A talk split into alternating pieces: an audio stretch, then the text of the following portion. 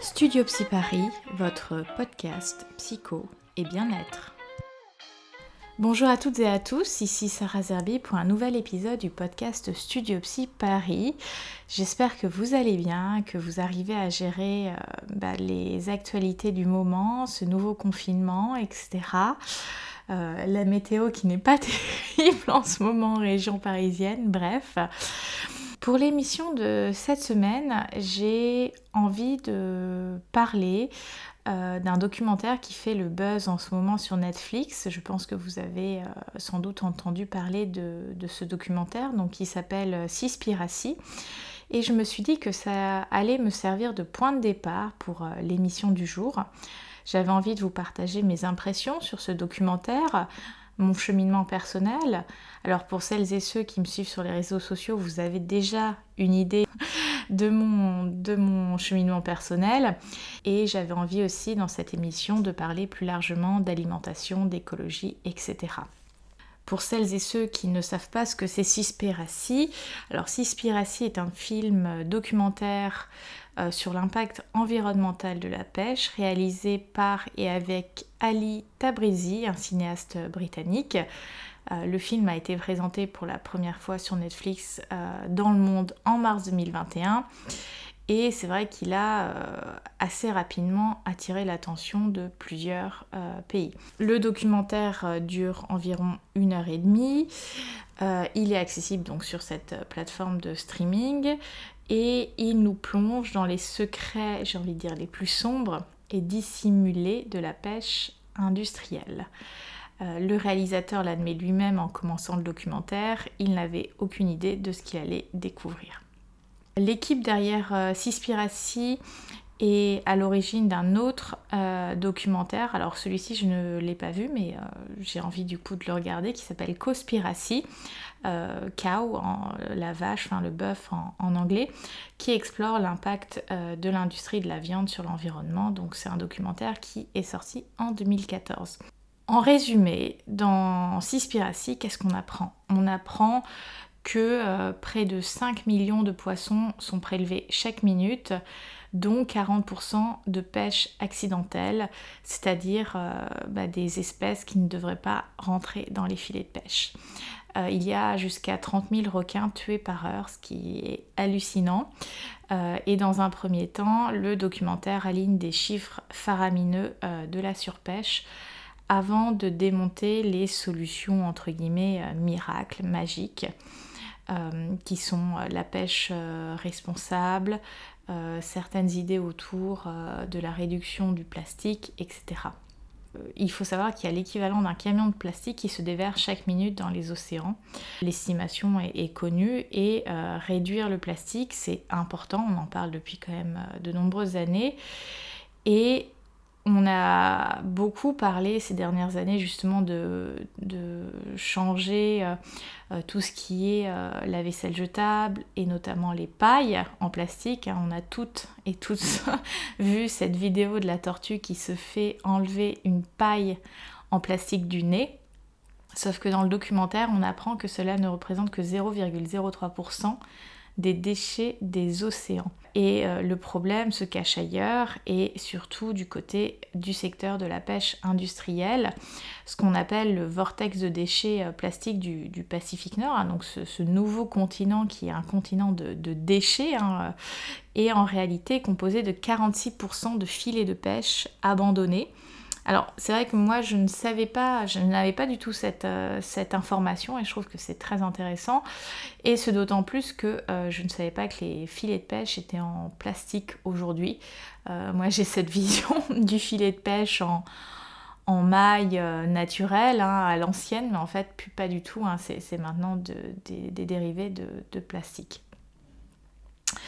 Et euh, justement, ce problème euh, des filets euh, plastiques de pêche abandonnés, c'est qu'il se retrouve in fine dans les estomacs des cétacés, des poissons, ou emprisonne les espèces marines jusqu'à leur mort, souvent par épuisement, ils sont asphyxiés, etc.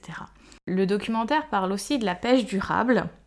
Et je ne sais pas si vous, quand vous faites vos courses, vous regardez un petit peu les, labels, les étiquettes. Alors, c'est vrai qu'il euh, y a beaucoup de labels desquels je me méfie, puisqu'il y a des labels, entre guillemets, de complaisance, dans le sens où ils ne dépendent pas d'organismes, etc. C'est du marketing pur et simple. Il y a des labels euh, qui sont censés garantir par exemple euh, une pêche responsable. Donc c'est le label qui est très connu MSC, qui est sur de nombreux, euh, nombreux emballages, que ce soit de conserve de poissons, d'emballage de, poissons frais, etc. Et en fait, bah, c'est un label qui est une grande mascarade. là, j'avoue que je suis un petit peu tombée de haut. Et donc, euh, il y a ce label MSC, il y a les labels aussi comme Dolphin Safe, est censé garantir aux consommateurs que la pêche du poisson dans tel emballage euh, n'a pas eu d'impact sur les dauphins. Euh, c'est-à-dire des captures accidentelles. Tous ces labels sont là pour garantir une pêche responsable et en fait dans le documentaire on se rend vite compte qu'ils n'offrent aucune garantie, aucune assurance que la pêche a été réellement responsable. Euh, et c'est une réalité non démentie par l'Earth Island Institute qui attribue notamment le label Dolphin Safe. Donc on a une interview de Mark Palmer qui explique euh, sans sourciller qu'on ne peut rien garantir une fois que le bateau est en mer, comment savoir? Alors parfois il y a des observateurs à bord mais ils peuvent être soudoyés ou bien tuer tout simplement. Hein, c'est dit dans le plus grand euh, calme, hein, au KLM comme diraient les jeunes. Euh, et il y a plusieurs euh, cas dénombrés à travers le monde d'observateurs ou d'observatrices qui ont été tués en mer. On apprend aussi dans le documentaire tout ce qui est de l'ordre de l'esclavagisme dans les pêcheries.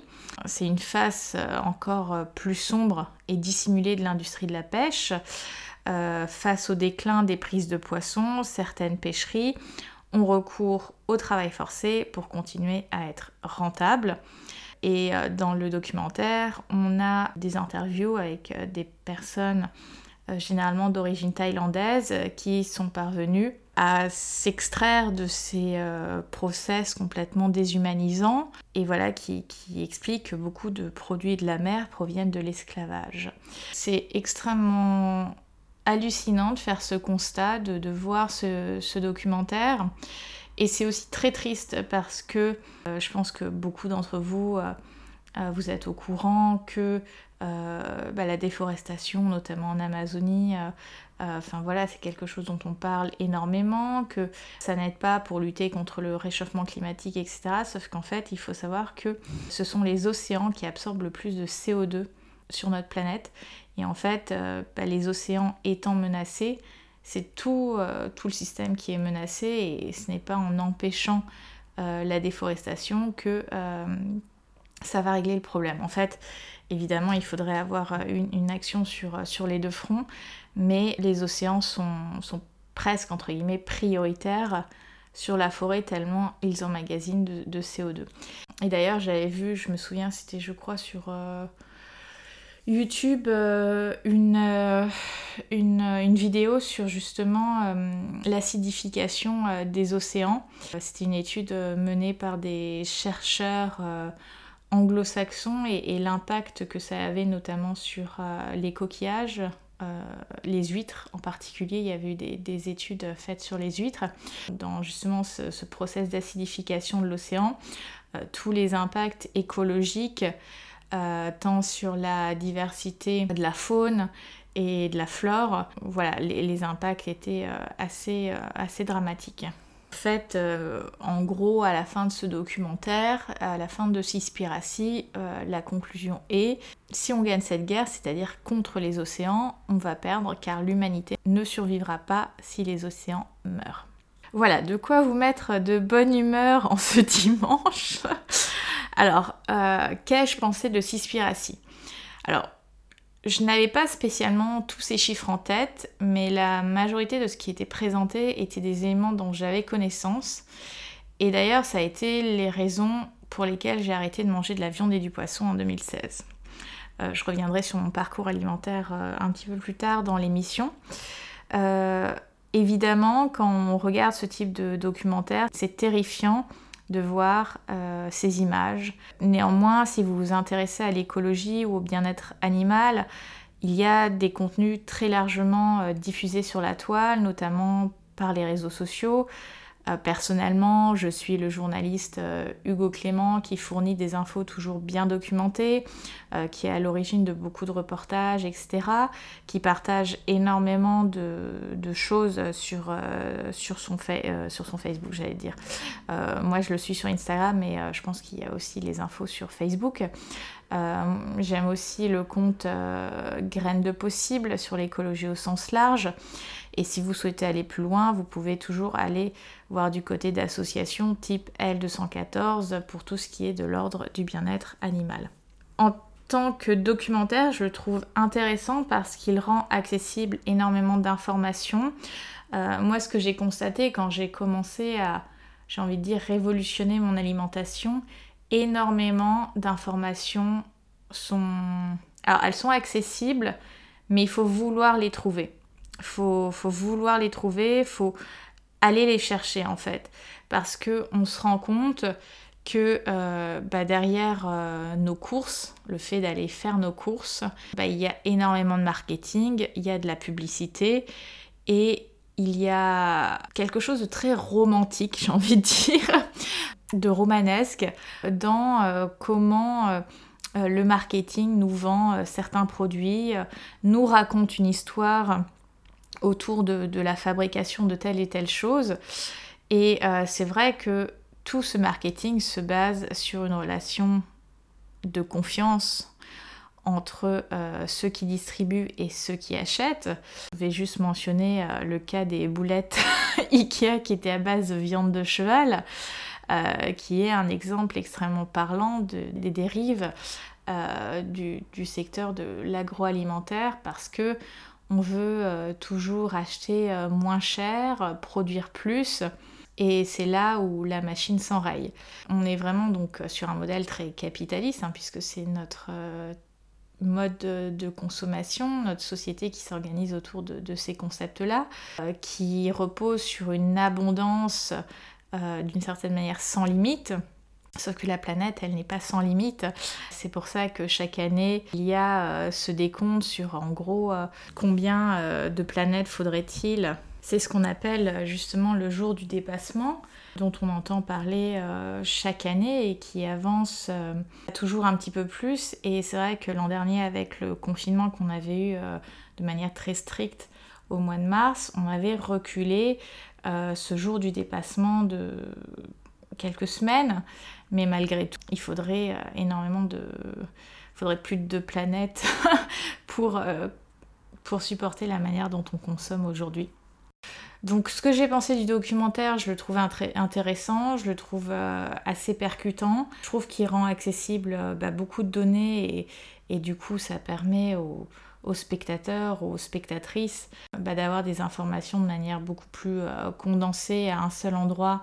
Et après, si on a envie d'aller euh, creuser, euh, bah, de continuer nos recherches par nous-mêmes.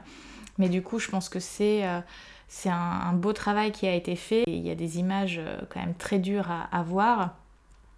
Moi, à chaque fois que j'entends parler du grind, euh, de voir cette mer euh, devenir rouge à cause euh, voilà, de, cette, cet abattage de cétacés dans les pays du Nord, ça me, ça me soulève le cœur. C'est vraiment très très difficile à, à, voir. Bref, voilà. Donc, si vous ne l'avez pas vu, moi, je vous invite quand même à, à le visionner si c'est des sujets qui, qui, vous intéressent. Même si cela ne vous intéresse pas, c'est quand même un, une issue globale, mondiale, qui nous touche et qui va tous nous toucher. Alors c'est vrai qu'il y a toujours des personnes très sceptiques, il y, a, des personnes qui se disent non mais moi je mange pas de viande, je mange que du poisson, c'est mieux pour la planète, etc.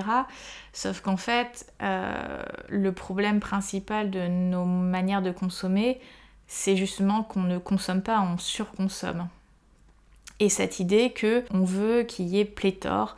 Euh, c'est d'ailleurs une des raisons pour lesquelles j'ai arrêté mes courses euh, majoritairement à part en, cas de dépannage dans les supermarchés, parce qu'en soi tu n'as pas besoin de 20 marques euh, de pâtes, de 15 marques de, camembert. Pourquoi avoir autant de choix? Ça, ça a plus de sens en fait, parce que ce choix-là, tu vas le faire en fonction de peut-être oui, tu vas faire ce choix en fonction de tes moyens, en fonction de si tu veux un truc euh, plus ou moins naturel. Sauf que en fait, le choix pour, pour moi quand je, je me nourris et que je, je, je, choisis mon alimentation, je souhaite avoir le produit euh, le moins transformé possible, le plus brut possible, avec le moins euh, de cochonneries, euh, de produits chimiques, etc. Et je veux un produit euh, bon tant gustativement que nutritionnellement en fait. Je m'en fiche de la marque. moi, ce qui m'intéresse, c'est le produit. Et, d'ailleurs, c'est pour ça que aujourd'hui, je fais mes courses en zéro déchet parce qu'en fait, l'emballage, j'en ai rien à cirer. Moi, ce qui m'intéresse, c'est justement ce qu'il y a à l'intérieur de l'emballage et sans compter du suremballage, tout ce plastique, etc. Et même si je suis quelqu'un qui depuis très très longtemps euh, recycle, faut savoir que ce n'est pas parce qu'un paquet ou un emballage est recyclable qu'il va être recyclé, sachant que recycler, ça demande euh, une dépense énergétique. Donc en fait, dire euh, oui je recycle, ça ne prévient pas une réduction des déchets. En fait, oui, on devrait si on a un petit peu une conscience écologique, et c'est pas le cas de tout le monde, là je, ne juge pas, mais à un moment je pense que c'est difficile de ne, de ne pas faire face à cette réalité. Après, il y a des gens tout à fait sceptiques sur euh, l'écologie. Hein. Euh, le gouvernement Trump en est, euh, en est un bon exemple. C'est de réfléchir en termes d'impact global et de dire je consomme pareil mais je recycle consciemment. Est-ce que réellement je suis dans, dans une démarche de changement? Parce que si je fais cette excuse de oui, je recycle, donc je peux consommer, je vais dire quelque chose de politiquement incorrect, mais que je consomme comme un, gros porc, entre guillemets, encore les porcs sont des animaux très propres. Est-ce que je suis légitime? Est-ce que j'ai le droit? C'est comme en termes de mode. Euh, pour celles et ceux qui me suivent sur les réseaux sociaux, vous savez que je suis euh, dans une démarche de dressing responsable, donc j'évite euh, la fast fashion, j'évite d'acheter très souvent des articles, et il y a un petit peu cette phrase magique one in, one out, c'est-à-dire quand je rajoute une pièce, j'en retire une. Mais est-ce que ce n'est pas aussi une excuse de continuellement acheter? Parce que oui, effectivement, on aime bien avoir de la nouveauté dans, nos placards, dans nos dressings, etc. Mais est-ce que j'en ai besoin? Est-ce que ça répond à un besoin? Et c'est vrai que le principe euh, du monde capitaliste, ce n'est pas du tout la réponse à un besoin, c'est la réponse au manque. Sachant que notre manque constitutif de notre condition d'humain, c'est le manque. On sera toujours des êtres manquants et c'est ça qui crée le désir, c'est ça qui crée la pulsion de vie. Donc vouloir combler euh, les choses de manière matérielle, ce sera sans fin, c'est le tonneau des Danaïdes. Du coup, je vous avais dit que j'allais vous parler un petit peu de mon parcours euh, alimentaire, de ma démarche personnelle qui, euh, en termes d'écologie, euh, ça fait quand même un petit moment que, que j'ai mis des choses en place. Alors, en grandissant, j'ai quand même grandi dans une famille qui recyclait les bouteilles en plastique, etc. Et puis quand, euh, quand j'ai pris mon envol, quand je suis partie de chez mes parents, euh, c'est des gestes que j'ai continué à, opérer. Et puis euh, c'est en 2016, 2016 ça a été une année de très très grands changements, que ce soit personnel, professionnel, etc. Enfin ça a été une année à marquer d'une pierre blanche dans ma vie. Et en fait, en, 2016, j'habitais en, Grande Couronne, en région parisienne, et j'ai eu ma voiture qui est tombée en panne. Et, c'était le moment où en fait elle a décidé de décéder. Et j'ai décidé de ne pas en racheter une, donc j'ai fonctionné au, transport en commun, sachant que quand tu es en Grande Couronne, euh, c'est pas très pratique, surtout quand tu n'es pas près euh, d'une gare euh, ou d'une station de RER. Donc je me suis quand même assez épuisée avec, avec les transports, mais bon, ce fut une période de ma vie. Au moment où ma voiture est tombée mal lâchée, tout simplement, c'est le moment où j'ai décidé d'arrêter les bouteilles en plastique. Donc j'ai arrêté d'acheter de l'eau en bouteille. Donc euh, en 2016, j'ai acheté mes premières gourdes, euh, le charbon pour purifier l'eau. Et c'est vrai que dans mon entourage, que ce soit personnel que professionnel, Tout le monde m'a un peu regardé en écarquillant des, yeux, mais c'est quoi ce bâton tout noir dans ta gourde, à quoi ça sert, etc. Donc vraiment, c'était quelque chose de, tout nouveau pour, pour les personnes. C'était vraiment les prémices de la gourde. Et, pour moi, je suis passée à la gourde parce que n'étant plus véhiculée, il était hors de question euh, dans les transports en commun de me taper les packs d'eau, sachant que je consomme à peu près 2 à 3 litres d'eau par jour, donc euh, l'équivalent on va dire de deux bouteilles. Imagine le délire quoi. Alors c'est vrai qu'on te dit oui l'eau du robinet euh, c'est pas bon, c'est calcaire. Faut savoir que oui, c'est sûr, dans l'eau du robinet, tu as des traces de plein plein de choses. En tout cas, en région parisienne, l'eau est quand même très contrôlée, elle est quand même de bonne qualité.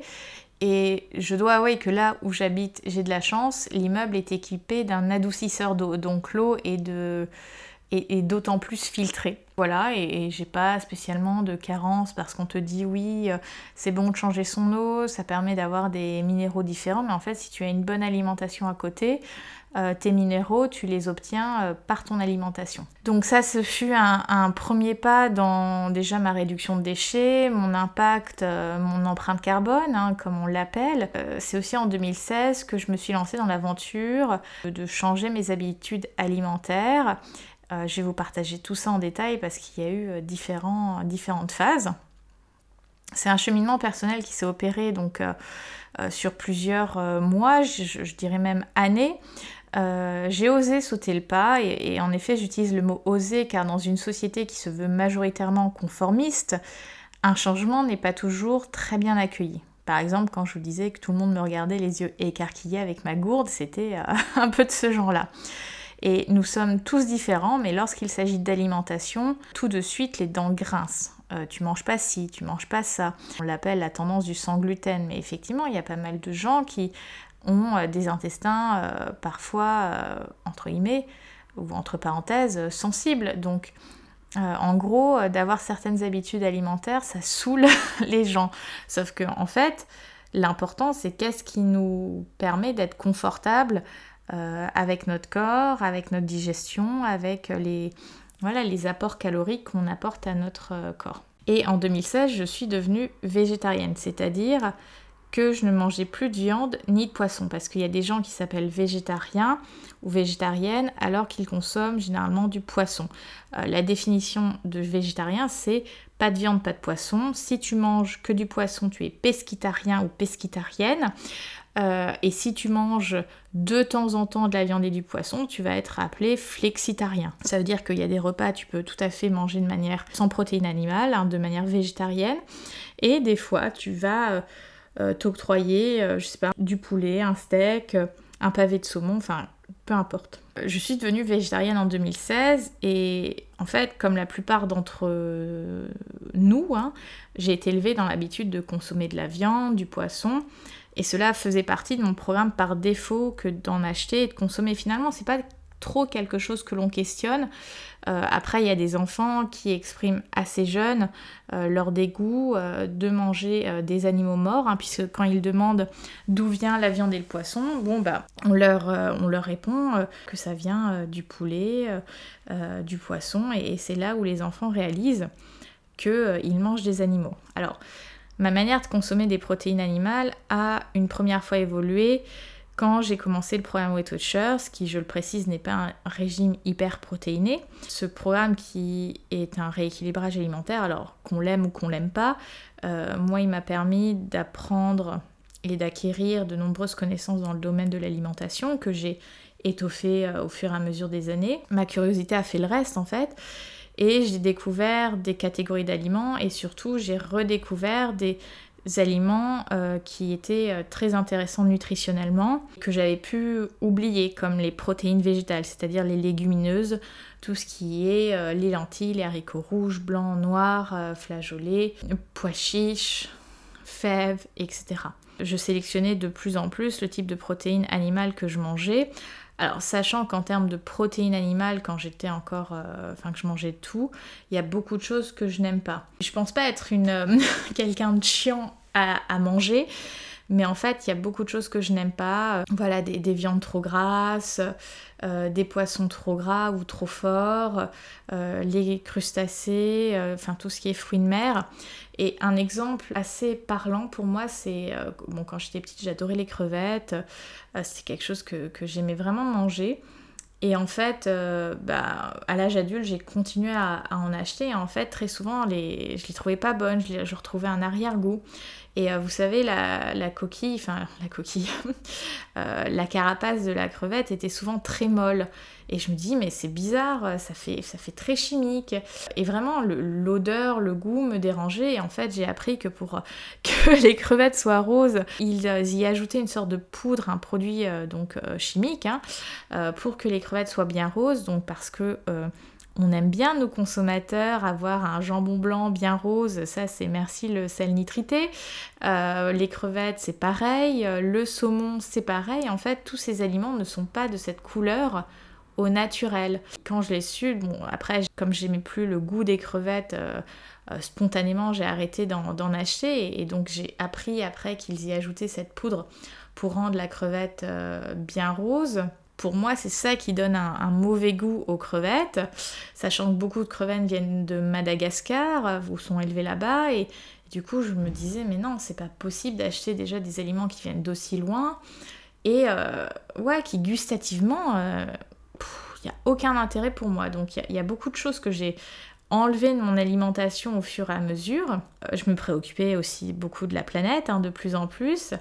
Euh, je suis passée progressivement à une alimentation euh, majoritairement biologique. Alors évidemment, il y a alimentation biologique et biologique. Si tu achètes de l'alimentation biologique de l'autre bout du monde, ça n'a aucun intérêt. Autant passer sur des circuits courts qui voyagent beaucoup moins.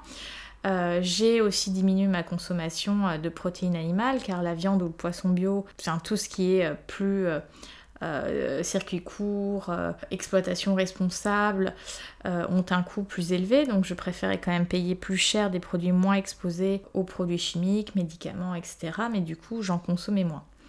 En parallèle, je me suis aussi interrogée sur le fait de manger non pas de la viande ou du poisson, mais des animaux, tout simplement, entre guillemets. Se remémorer l'origine de son steak ou de son pavé de saumon saisit l'esprit. Et me dire que ma survie dépendait des animaux a commencé de plus en plus à me déranger.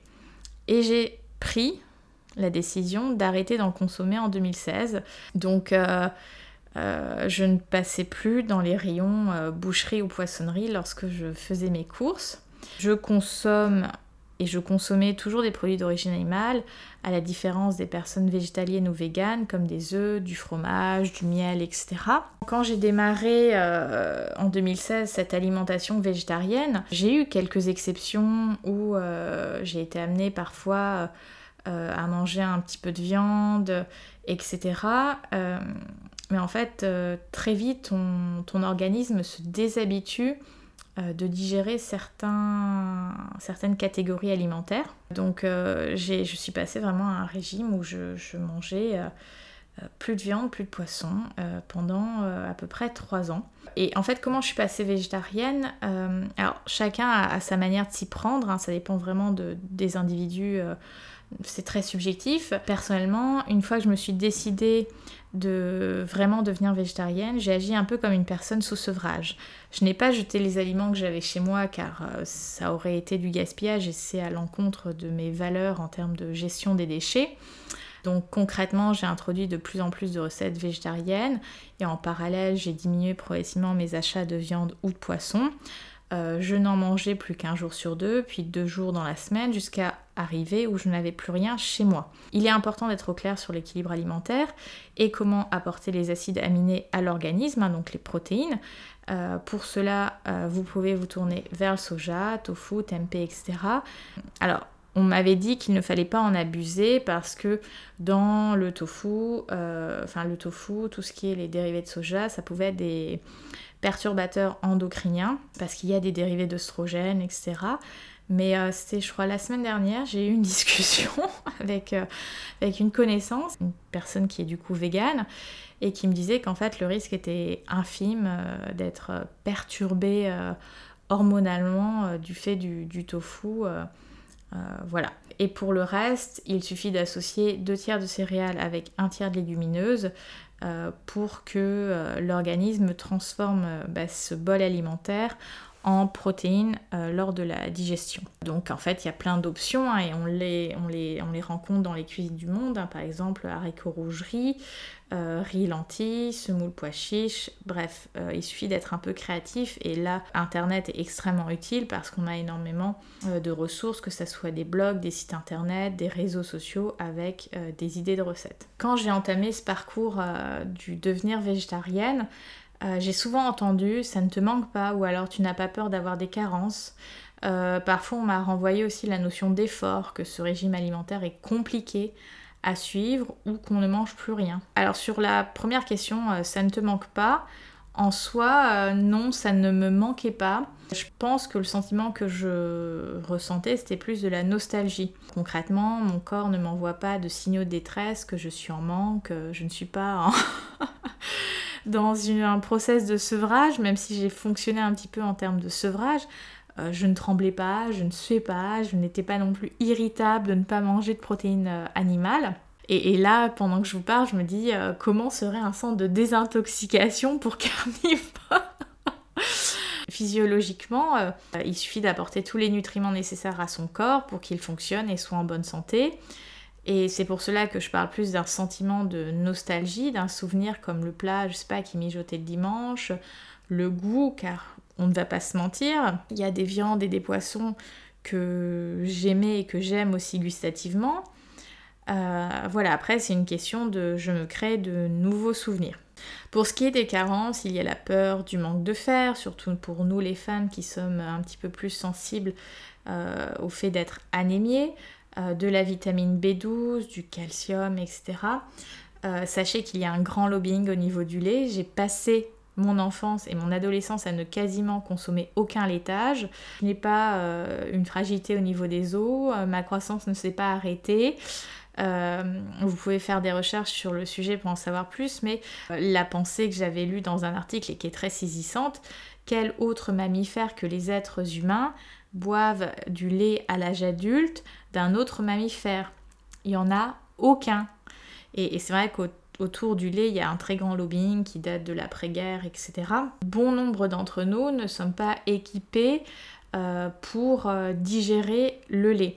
Et, c'est vrai que moi, quand j'avais entamé euh, Weight Watchers pour faire l'équilibre alimentaire, donc dedans il y a le fameux 2 à 3 laitages par jour qui découle du lobbying du lait. Donc voulant bien faire, j'ai réintroduit les laitages. Alors déjà, je n'aime pas ça, je n'aime pas les yaourts, je n'aime pas boire du lait. Enfin, le seul lait que je pouvais boire, c'était avec mes céréales quand j'étais ado, quoi. Donc euh, c'est vraiment pas quelque chose qui me qui m'enchante.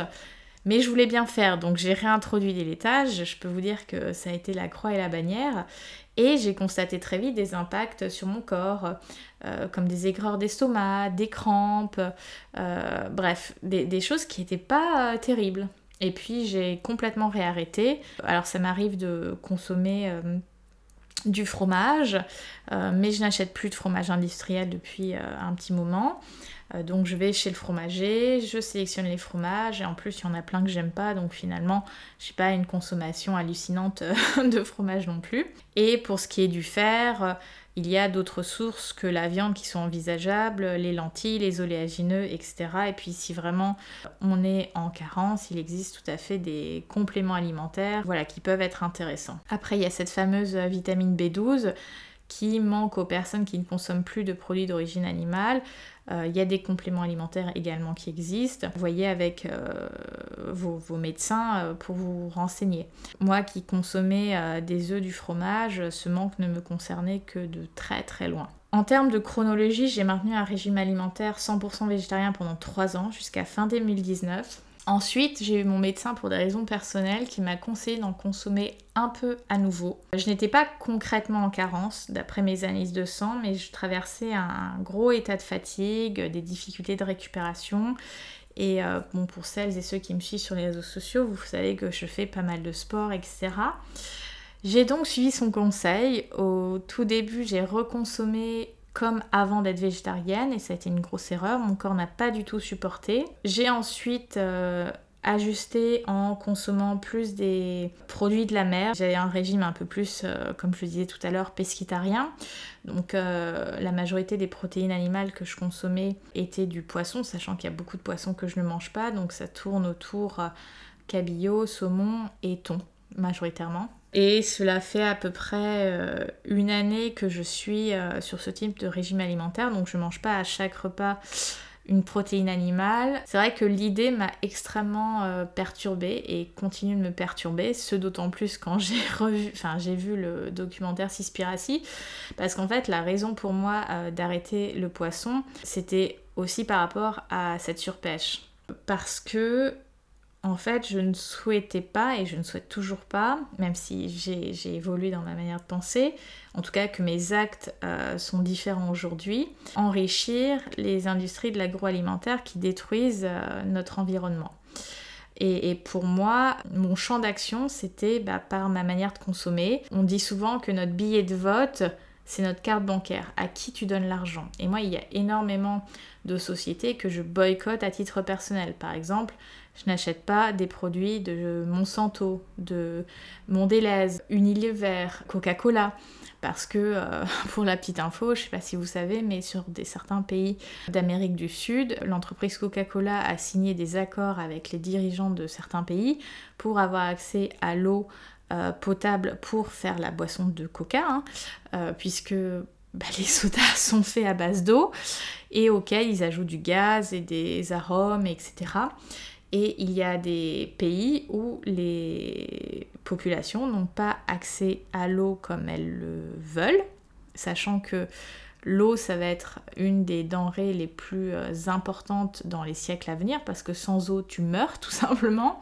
Euh, d'ailleurs, j'avais vu une, émission qui disait que l'eau ne devrait pas être une denrée euh, commerciale parce que c'est vital et que du coup c'est là euh, où, le bas blesse, quand quelque chose est vital et que tu le commercialises, c'est là où va y avoir d'autant plus d'inégalités. C'est comme la spéculation sur les matières premières. Pourquoi il y a de la faim dans le monde encore aujourd'hui? C'est parce qu'on spécule sur les matières premières et donc ça vient créer un très grand déséquilibre.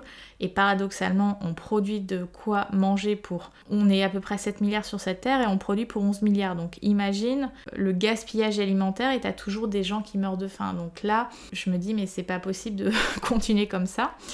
Donc il y a énormément de marques euh, que je boycotte et euh, quand je disais tout à l'heure que je ne fais plus mes courses en supermarché, c'est parce que déjà j'ai pas envie de donner mon argent à ces entités-là. Euh, deuxièmement, ça m'insupporte le monde dans les supermarchés. Alors on dit en temps de Covid, il y a moins de monde, etc.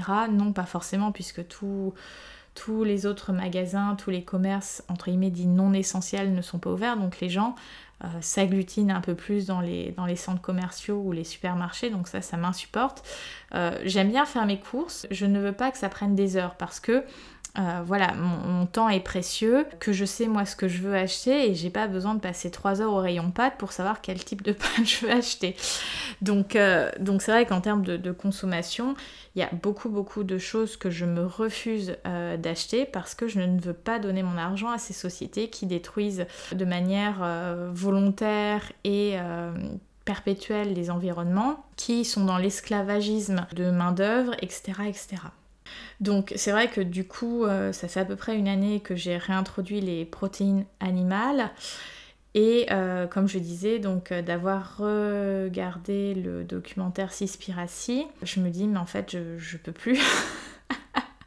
je ne peux plus à nouveau. En fait, j'ai refait ce qu'on appelle une dissociation cognitive, où du coup, lorsque tes comportements sont en contradiction avec tes croyances. Cette situation, du coup, elle crée une tension, un inconfort psychologique et nous cherchons généralement à l'éliminer. Par exemple, quand il y a des gens qui disent euh, j'adore les animaux et qui consomment de manière euh, opulente euh, de la viande ou du poisson, c'est là où il y a de la dissonance cognitive. C'est d'un côté tu dis quelque chose et de l'autre côté tu fais autre chose. Donc c'est vrai que la dissonance cognitive est extrêmement utilisée dans le marketing pour, pour vendre certains produits d'origine animale.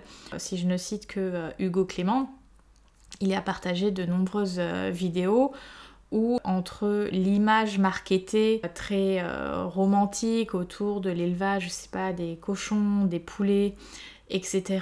et la réalité de l'abattoir, il y a un gap de fou. Et euh, parfois, il y a des personnes, et moi-même, je me le suis dit, je préfère acheter quelque chose de plus cher, où je me dis que l'animal est entre guillemets bien traité, mais est-ce qu'il y a une manière de bien traiter la mise à mort, l'abattage d'un animal? Enfin, alors, d'un côté, euh, oui, on peut se dire euh, consommer un poulet qui a gambadé dans les prairies, qui n'a pas été enfermé dans une cage avec des excréments, etc. bah, finalement, c'est mieux mais la finalité est la même. On tue quand même un animal. donc euh, donc c'est vrai que d'avoir euh, visionné euh, Cispiracy, ça m'a ça m'a renvoyé à ma propre dissonance cognitive de ces derniers mois. Et surtout, ça a été le label MSC qui m'a vraiment déçu. Parce qu'en fait, euh, du coup, dans le documentaire, on t'explique que c'est vraiment un label de complaisance, comme je le disais, et que euh, énormément d'entreprises euh, de pêcherie ont ce label-là et ne font littéralement aucun effort.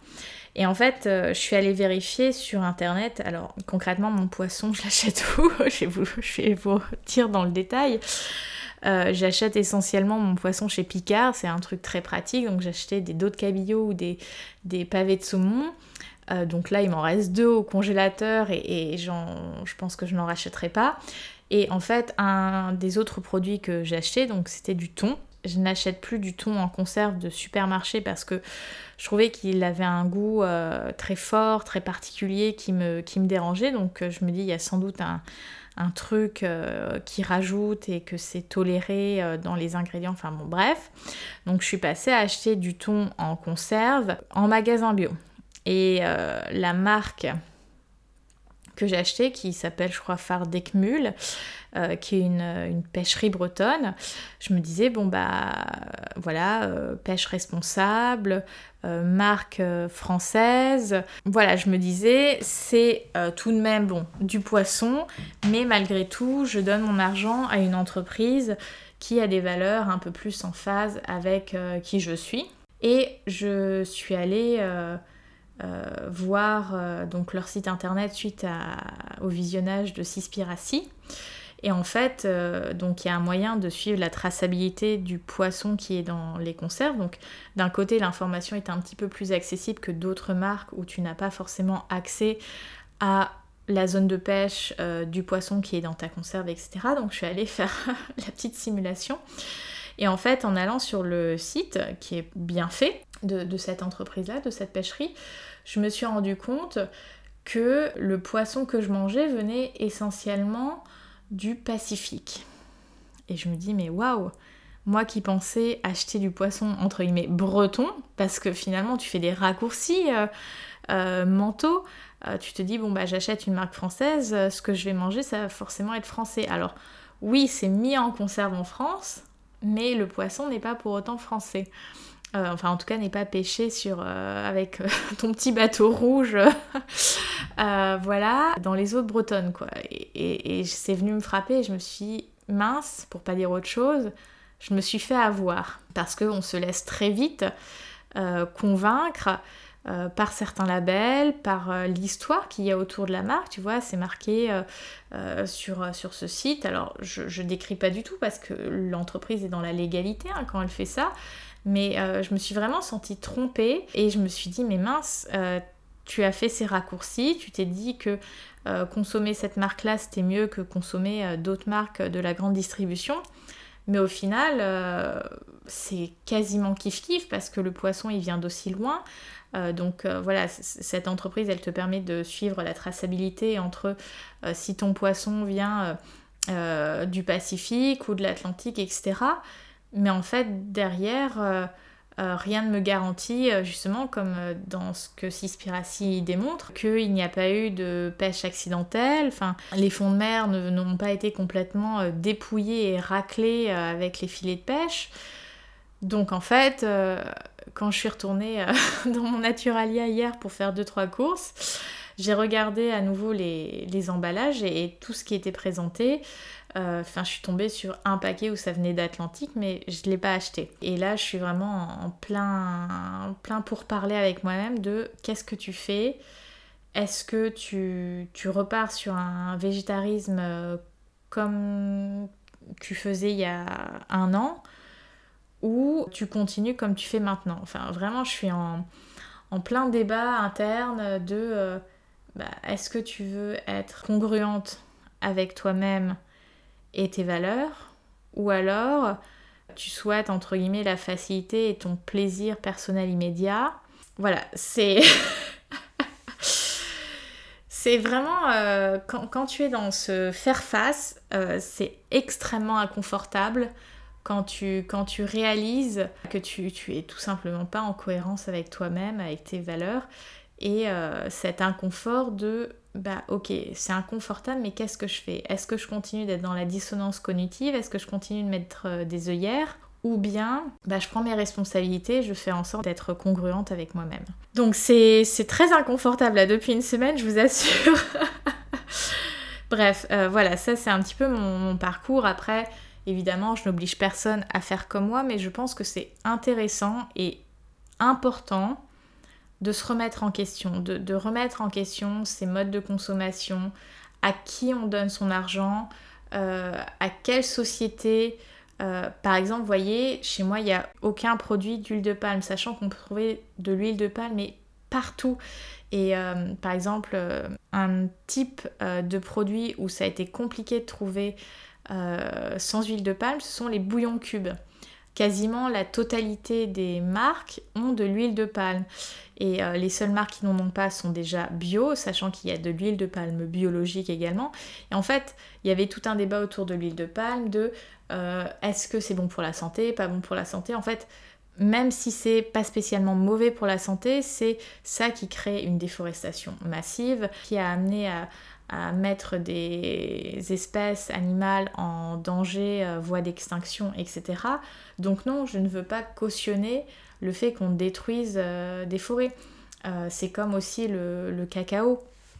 il paraît qu'en 2050, alors là ça, a fait un peu le, buzz sur Instagram cette semaine, enfin en tout cas c'est cette semaine où je l'ai vu apparaître alors que moi j'en ai conscience depuis plusieurs années, qu'il euh, y a une pénurie euh, de cacao et que peut-être en 2050 il n'y en aura plus. Et 2050, euh, c'est dans 29 ans, quoi. Je serai encore sur cette terre. Quand tu, le ramènes à, toi, tu te dis, mais est-ce que dans 30 ans, j'ai envie de ne plus avoir du chocolat? Et en fait, le, cacao, oui, c'était un, un, aliment de luxe qui s'est démocratisé. Alors, c'est bien que ça se démocratise. Mais est-ce qu'on a besoin de mettre du chocolat partout? Et sachant que du coup, pour euh, réduire les coûts euh, de production en termes de cacao, on fait des dérivés de cacao, donc c'est plus vraiment du, chocolat, pour que tout le monde en, ait tout le temps. Mais est-ce que finalement, quand tu manges tous les jours, euh, ce qu'on pourrait associer entre guillemets à un aliment plaisir, enfin tous les aliments devraient être des aliments plaisir, mais est-ce pour autant la raison d'en consommer tous les jours? Est-ce que j'en ai besoin tous les jours? Et c'est vrai que par rapport au chocolat, moi si je veux manger du chocolat, je vais m'acheter du chocolat de chocolatier et euh, de chocolatier qui euh, met en avant euh, une culture responsable avec des coopératives, etc. Donc non, je n'achète plus, pour citer qu'une seule marque iconique de nos enfances, du Milka, parce que ce n'est pas du chocolat au lait. Quand vous goûtez un chocolat au lait de chocolatier, ça n'a rien à voir. Et je pense qu'il y a un véritable euh, travail ou découverte ou redécouverte de ce que c'est que le goût. Parce que euh, l'industrie agroalimentaire a façonné nos palais d'une certaine manière et le véritable goût euh, d'une tomate, de la carotte, d'aliments très très simples, on les a quand même perdus. Et quand on goûte quelque chose qui se rapproche, entre guillemets, j'ai envie de dire, d'une vérité, bah c'est incroyable quand même. Enfin, donc oui, je ne mange pas du chocolat tous les jours, je ne suis pas en manque, euh, je suis pas en, en PLS de pas manger du chocolat tous les jours. Et quand j'en mange, bah, j'ai envie que ça soit quelque chose de qualité, qui soit pas forcément bourré de sucre, qui ait été cultivé de manière euh, humaine, euh, etc. Alors oui, ça coûte plus cher. Mais derrière, qu'est-ce que tu payes? C'est comme le fast fashion. Si vous n'avez pas vu sur les réseaux sociaux la vidéo avec le directeur des marques Pretty Little Things et Boohoo, qui fabriquent en Angleterre, mais c'est de l'esclavagisme aussi des temps modernes. Alors, oui, pour euh, certains profils, euh, acheter sur ces sites, ça leur permet de, s'habiller à moindre coût, etc. Mais euh, on connaît le vrai coût de la fast fashion et en fait, c'est vrai que dans ma vie, j'essaye d'être congruente un maximum, d'être en cohérence un maximum, à la fois dans mon alimentation, mon mode de consommation d'objets, donc que ça soit euh, vestimentaire. Euh, voilà, j'ai acheté quand je me suis meublée beaucoup de seconde main. Et voilà, il y a des choses qui viennent de marques euh, où c'est peut-être fabriqué en Chine, etc. Mais j'ai pas recréé, racheté quelque chose de neuf. J'essaye un maximum la seconde main. Et si je trouve pas en seconde main, bah maintenant je vais réfléchir à quel type de marque euh, j'ai envie d'avoir chez moi, quel, euh, quel type d'entreprise, quelle politique, vraiment à qui je donne mon argent. Quand j'ai annoncé que je faisais ce podcast suite à cette, euh, ce documentaire Cispiracy, je me suis dit que c'était important d'apporter la notion d'orthorexie. L'orthorexie, ça se résume à vouloir trop manger sain devient malsain. C'est un petit peu comme si tu prenais l'alimentation comme un médicament. Donc c'est un trouble du comportement alimentaire et c'est là où tu as une sorte euh, d'obsessionnalisation autour de qu'est-ce que je mets dans mon corps et de vouloir à tout prix manger sain, à euh, tout peser, tout mesurer de manière euh, vraiment pathologique. Les aliments ne sont pas des médicaments et en fait manger équilibré, j'ai envie de dire, devrait associer à la fois le côté euh, bah, je me nourris, je donne ce qu'il faut à mon corps pour euh, fonctionner du mieux possible, et en même temps je me fais plaisir. En fait, c'est vraiment de, naviguer sur ces deux euh, sphères, parce qu'en fait, une alimentation sans plaisir, c'est extrêmement triste, et c'est quand même assez violent finalement d'être dans des injonctions permanentes autour de son alimentation, et ne manger que plaisir euh, c'est une alimentation beaucoup trop, entre guillemets, émotionnelle et on est dans cette question du plaisir immédiat. Je dirais le, but, l'objectif, ce serait d'avoir autant de plaisir de manger euh, par exemple des légumes verts qu'un super euh, gâteau d'un super pâtissier, etc. En fait, les deux devraient te procurer du plaisir et pas de dire ça y est, il faut que je mange euh, mes haricots verts, mes épinards et, ma pomme de terre vapeur pendant X jours et après je me fais un kiff, un cheat meal euh, avec euh, tel et tel aliment. Pour moi, l'idée du cheat meal, je la trouve pas forcément saine en fait sur du long terme. dans le sens où ça veut dire c'est bah, cheat c'est un jour de triche donc en fait je fais tricher mon corps moi je pense qu'on devrait dans des recettes qui favorise un, régime alimentaire équilibré, ajouter euh, du plaisir. Ça peut passer par une belle présentation, par des épices, par une manière euh, de cuisiner un petit peu différente. Le cheat meal, ça devrait pas être juste quelque chose d'hyper gras et hyper sucré en fait. Euh, ça devrait être quelque chose où il y a nécessairement la notion de plaisir. Et c'est vrai qu'autour de l'alimentation, il y a euh, toujours un peu cette euh, culpabilité autour de bah là je vais me faire plaisir, donc ça veut dire qu'après il faut que je sois dans la compensation.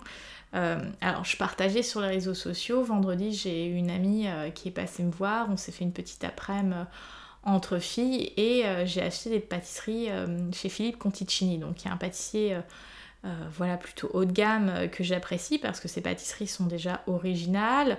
Elles sont euh, certes sucrées, mais beaucoup moins sucrées que certaines euh, autres euh, pâtisseries de manufacture un petit peu plus d'entrée de gamme, donc c'est sûr que ça a un coût. mais derrière, il y a, vraiment une valeur que j'attribue à ces produits. Effectivement, bah, quand tu manges deux pâtisseries, voilà, où c'est quand même pas mal de calories, moi je sais que mon organisme, quand je lui donne un peu plus de sucre, rapide, j'entends parce que des glucides, on en a besoin, ça fait partie de notre alimentation, parce que tu as sucre rapide, sucre lent, etc. Mais quand je lui donne davantage de sucre rapide, même si ce sont des bons sucres rapides, parce que quitte à manger des calories, autant manger des bonnes calories. Enfin, quand je dis bonnes calories, c'est pas qu'il y a des mauvaises calories, mais quand je dis bonnes calories, ça veut dire que si je mange un gâteau, je veux manger un très bon gâteau. Quitte à manger des calories, autant que ça soit des calories VIP, j'ai envie de te dire. Euh, à choisir, je préférerais toujours une pâtisserie euh, voilà Philippe Monticini que industrielle euh, du monoprix parce que en termes de calories ce sera peut-être le même nombre de calories mais la qualité des ingrédients à l'intérieur n'est pas la même. À choisir, je préfère mettre dans mon corps des aliments euh, de qualité supérieure et donc d'en manger peut-être moins souvent de gâteaux. Et voilà, donc ça c'est quelque chose qui correspond à, mes valeurs. Et effectivement, j'ai mangé euh, des pâtisseries en fin de semaine, donc forcément j'ai eu un apport calorique euh, beaucoup plus important pour moi, c'était pas un cheat meal. Certes, j'ai mangé quelque chose de plus calorique. Et après, c'est juste comment tu accompagnes ton corps, et quand je dis juste, je mets des guillemets, mais comment tu accompagnes ton corps à faire qu'il se régule. Donc c'est sûr que si tu consommes euh, plus de calories euh, perpétuellement, tu vas prendre du poids parce que ça veut dire que tu es en hyper euh, calories, corps va tout simplement stocker le surplus. Euh, donc après, c'est comment tu, accompagnes ton corps à réguler le fait que tu aies mangé un petit peu plus euh, riche en sucre, sachant que moi, dès que je mange un petit peu plus euh, sucré, je vais avoir des, pulsions de sucre quelques jours après. Donc là, je suis en plein dedans, je ne vous le cache pas. Et ça, ça montre à quel point notre cerveau, il est addict au sucre, même quand tu n'es pas en soi addict au sucre parce que je ne mange pas des bonbons gâteaux tous les jours, mais le fait d'avoir consommé plus sucré, bah, mon cerveau appelle beaucoup plus les aliments sucrés sur les quelques jours qui suivent.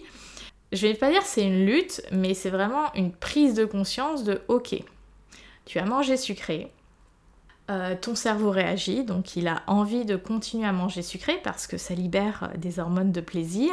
Comment tu accueilles ça et comment tu en fais la gestion? Euh, donc c'est vrai que par exemple, hier, j'ai mangé peut-être un petit peu plus de fruits parce que j'avais envie de, ce goût sucré. Et j'ai aussi mangé peut-être un petit peu plus gras parce que souvent le sucre et le gras sont associés. J'ai mangé un petit peu de, par exemple, de purée de cacahuètes. Euh, parce que c'est quelque chose qui, euh, je trouve, euh, me crée une satisfaction très très importante. le reste de la journée, je vais l'équilibrer et cet après-midi, j'ai mes deux heures de salsa cubaine, donc ça va pas forcément compenser et je vais mettre l'accent sur des aliments qui vont être très rassasiants et ce pour les quelques jours à venir afin de, permettre à mon cerveau de euh, se calmer sur la pédale du sucre, voilà, de, trouver son, point d'harmonie, son point d'équilibre, etc. Voilà un petit peu euh, comment je, fonctionne. Alors, je dis pas que c'est facile tout le temps, parce qu'effectivement, il y a des moments où gérer ses envies de sucre, euh, demande une conscience supplémentaire et puis ça va dépendre aussi dans quel état émotionnel on est puisque euh, euh, l'alimentation passe aussi beaucoup par les émotions. c'est une réponse voilà, qui nous touche tous. Hein. à des moments, on n'est pas bien pour X ou Y raison et, la réponse va se trouver, en tout cas de manière illusoire, dans l'alimentation. Et je pense qu'il faut être assez doux avec soi-même, sans pour autant se mentir, parce que parfois on a recours à l'alimentation à un moment donné, et, c'est vrai que moi la manière dont j'accompagne aussi les gens que j'accompagne, hein, qui viennent me voir, j'ai souvent cette pensée, et je la partage avec eux, c'est que à un moment donné, tu n'as pas pu faire autrement. Euh, ça a été la réponse que tu as choisie, euh, ou qui s'est imposée à toi, et c'est ok à partir de maintenant, est-ce que euh, on continue comme ça? Est-ce qu'on essaye de transformer les choses? Qu'est-ce qu'on fait de cette situation? Et c'est vrai que même moi, euh, même si j'ai plus de troubles du comportement alimentaire, puisque j'en ai connu, je dis pas qu'à 100% du temps, face à une situation qui m'est peut-être euh, douloureuse ou compliquée, je n'ai pas une réponse alimentaire, mais elle n'est plus du tout la même qu'il y a peut-être 10 ans. Je ne suis pas dans euh, des crises euh, qu'on pourrait appeler d'hyperphagie ou de boulimie, etc. Donc oui, parfois tu peux avoir recours temporairement à la nourriture pour, euh, t'apaiser. je pense qu'il faut en avoir conscience. ça sert à rien de se flageller. Ce qui est fait est fait. On va pas se faire vomir pour compenser, sachant que ça ne sert pas à grand chose à part à se faire du mal. Je dis ça de manière assez peut-être euh, brut de décoffrage, mais en soi c'est très très doux. Hein, ce que je veux dire, tout, ce que je partage dans le podcast, c'est vraiment pour inviter à la réflexion.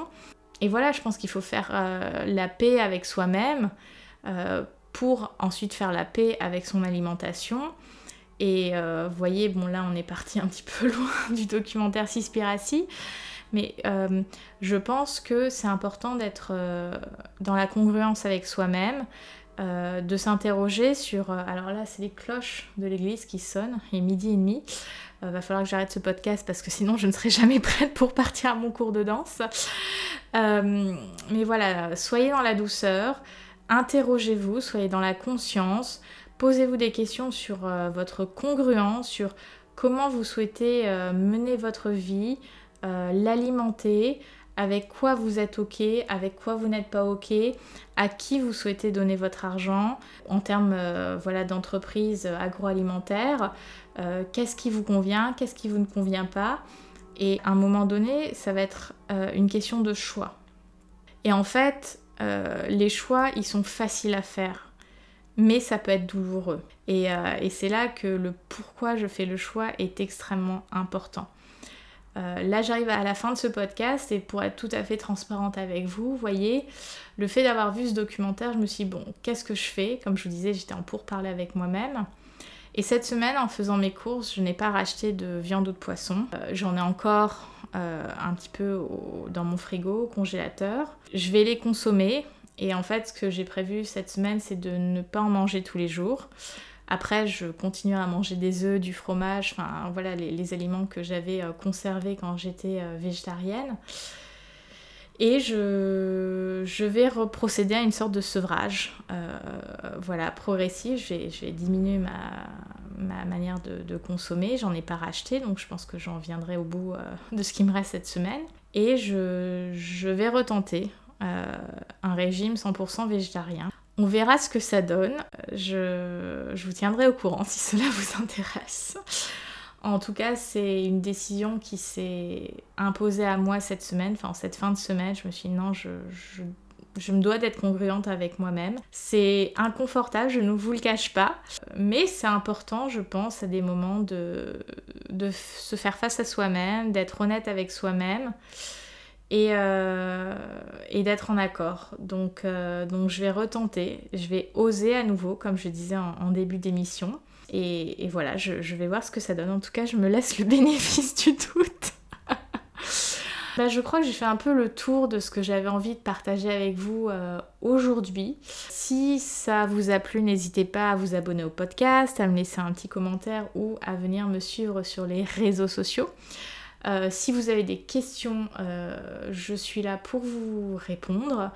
Euh, et si vous vous interrogez sur comment me contacter, si vous êtes intéressé pour un possible accompagnement, n'hésitez pas. Mes MP sont ouverts sur les réseaux, donc on peut en discuter. Je vous souhaite une excellente journée, prenez soin de vous et je vous dis à très bientôt